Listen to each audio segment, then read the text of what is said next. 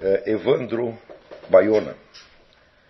É, como cristão e advogado, meu interesse é desenvolver um tema do Estado laico autêntico, garantidor da liberdade religiosa, em oposição ao laicismo ateu moderno, além de apontar as perseguições ao cristianismo. Tal preocupação se justifica, pois presenciei a inclinação maciça dos ditos mestres do direito quanto à segunda tese, laicismo ateu moderno, sem voz, eh, o qual, sem voz discordantes, prejudica qualquer debate sério. Nesse sentido, descobri duas obras, The Criminalization of Christianity, de Janet Folger, e Persecution, de David Limbaugh. Eu pergunto, são boas, são outras complementares? Essas obras são absolutamente indispensáveis, essas duas. E, se você quer saber, foi por elas que eu comecei a estudar o assunto né, alguns anos atrás. Mais o da Janet Folger. Porém, quando você vai cavando nesse negócio, você vai descobrindo coisa e mais coisa mais coisa que você jamais esperaria encontrar.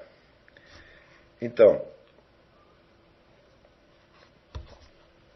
é até muito engraçado esses eh, protestantes estar falando agora de perseguição ao cristianismo, por quê?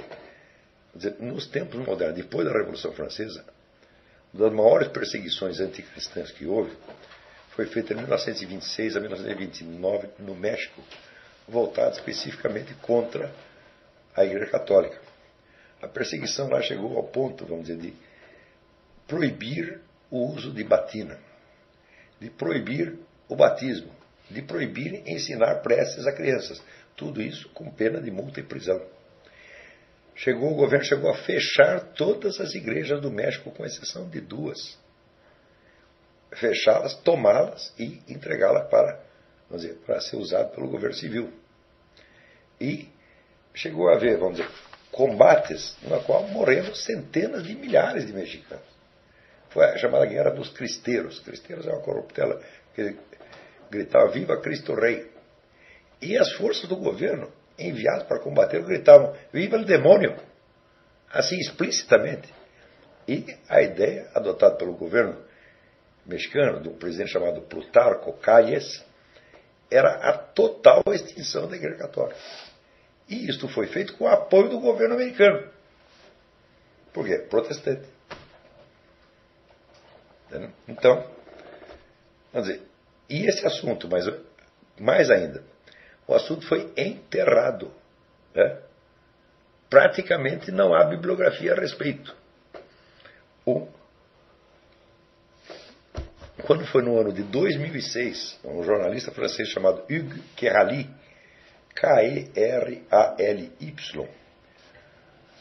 é, foi ao México para te, tentar ainda entrevistar os últimos sobreviventes da Guerra dos Cristeiros é, ele conseguiu pegar vários, que ainda tinham muitas recordações da coisa, e captar, vamos dizer, o material original que estava gravado assim em cadernos pessoais, diários de pessoas.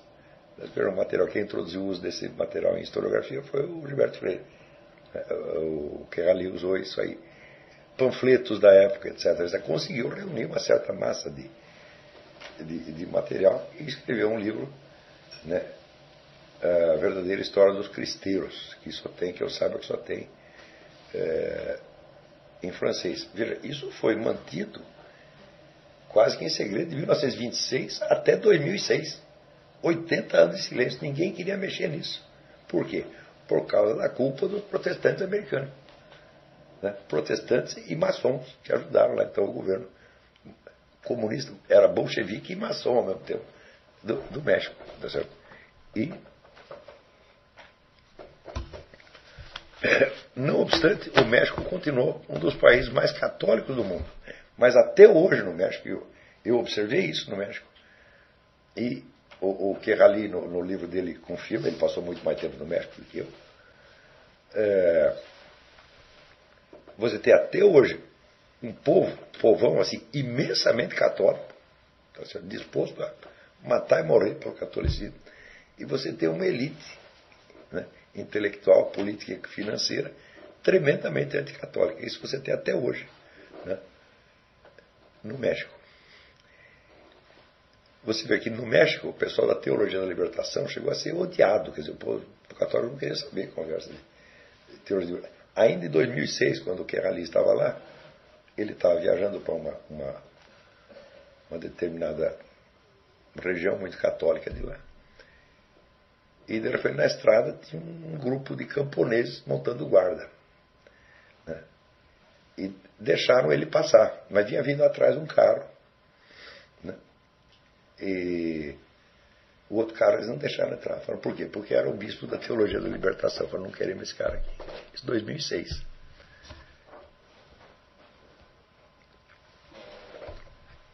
Né?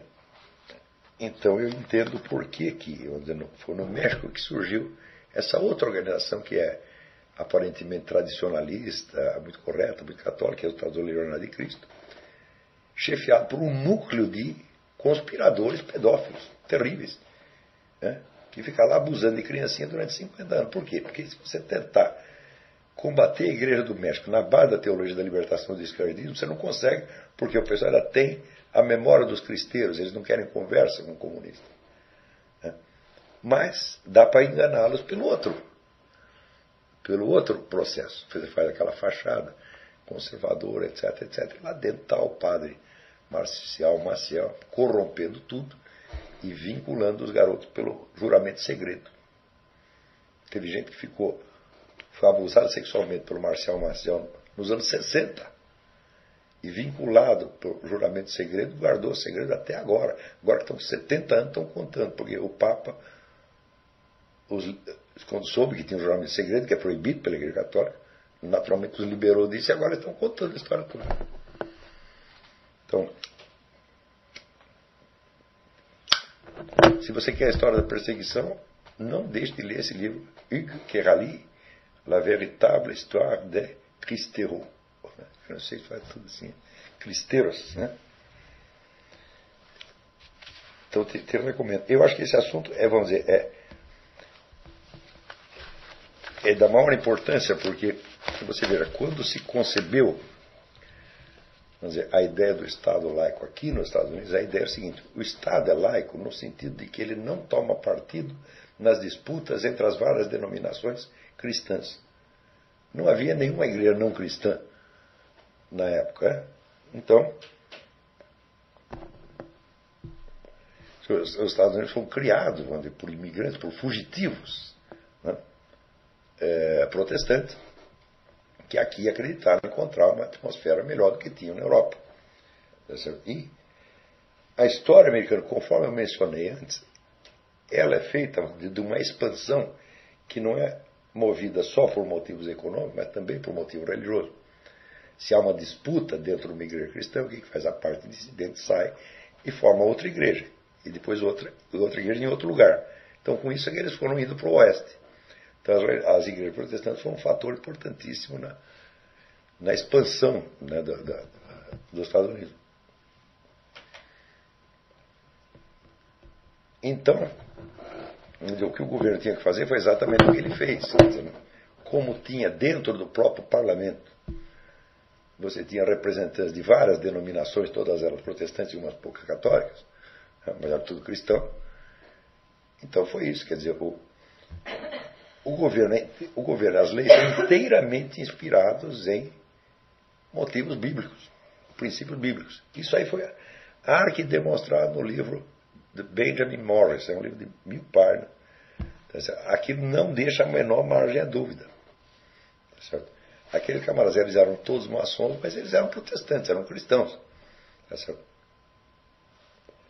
e dizer, conseguiram criar uma atmosfera de liberdade religiosa em todas essas denominações. Não só prosperaram, mas conseguiram uma coisa que no Brasil nem a Igreja Católica conseguiu, que é integrar os ex-escravos. No Brasil até hoje você tem muita religiões afro, etc, etc. Aqui nem tem mais. Hum? Virou todo mundo. Virou, virou protestante. Tá certo? Então, vamos dizer, a, a ideia do Estado laico, totalmente alheio a valores religiosos, nunca existiu aqui. E é uma impossibilidade pura e simples.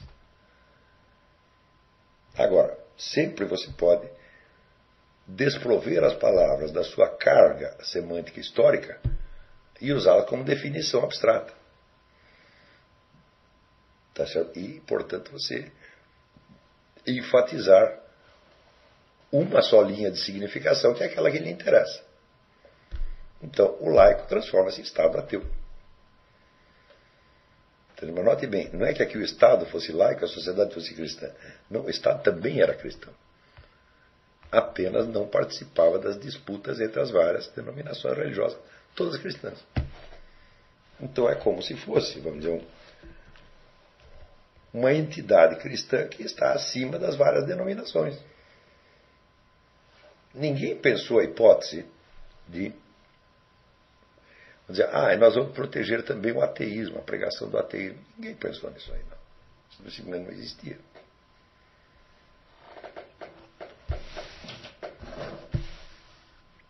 Então, olha, te recomendo esses dois livros sem os quais não dá para escrever. O livro do Kerali, A Verdadeira História dos Cristeiros, que é um livro relativamente difícil de você achar, e o livro do Benjamin Morris, que chama é, Do Caráter Cristão das Instituições e Leis Americanas. Depois nós podemos colocar, se alguém tem aí já, pode botar um link de onde compra. Não tem esse livro na internet, só tem para vender.